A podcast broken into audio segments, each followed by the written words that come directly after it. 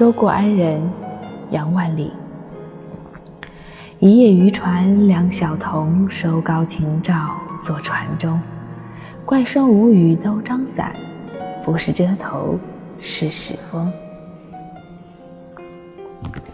杨万里的这首小诗，描写了一个场景：两个小孩坐在船上，收起竹竿，停下船桨，撑开雨伞，不是为了遮风挡雨，而是为了利用风。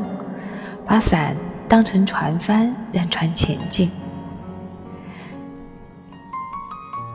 我们会感慨于孩子的奇思妙想，也会感慨他们的聪明伶俐，更加会感慨杨万里在这件事情上，在发现生活之美、发现平凡生活乐趣的这件事情上。他真的做到了极致。生活当中的点点滴滴都是美，都是诗，都是情，都是画，就看你有没有那样的眼睛去发现。所谓生活不是缺少美，而是缺少发现美的眼睛。这句话从来都不是一句空话，有无数人在用他们的诗词。歌赋、小说、影视作品告诉我们，他们有一双会发现美的眼睛。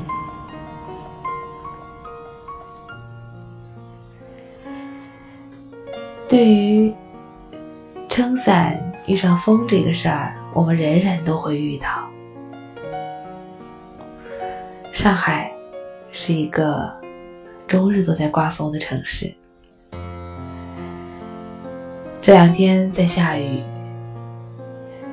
感觉我们是在冰箱里，周围所有的城市都下起了雪，只是上海在一群下雪的城市的包围当中坚持不下，还是在下雨，而且还是一边刮着风，一边下着雨。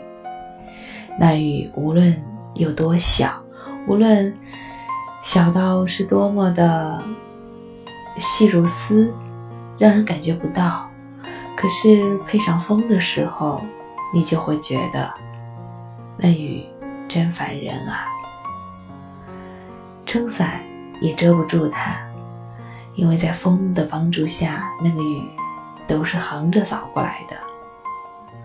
所以我会选择戴上帽子，走在雨里，把自己裹成一个粽子。感受那个雨丝飘在自己的衣服外面，却没有办法浸润进来的感觉，其实是很有趣的。这个时候，你若撑伞，除了不能遮雨以外，还会像这两个孩子一样，让这伞变成了船帆。你若迎风走，那个伞。会变成你的阻力。你若顺风走，你甚至会觉得被它推的走得飞快。如果你只是感觉这个风打乱了你行走的节奏，无论是让你更快或更慢，你都会觉得烦人。可是，如若你能够体会，在风的助力下，如果你让伞变成你的船帆，你借用风的力量，可以让自己的脚步更加轻快起来。这样小小的一种心态的变化，就会让你觉得，在平淡无奇的早晨，也会变得有那么一些些的乐趣。今日小寒。离寒冷过去还有很久很久，要学会适应这个寒冷的天气啊！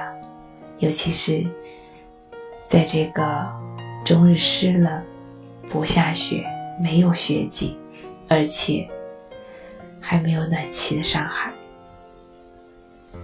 杨万里舟过安仁。一叶渔船两小童，收篙停棹坐船中。怪声无语都张伞，不是遮头是使风。我是安吉，感谢你这一周的陪伴，我们下周一再见。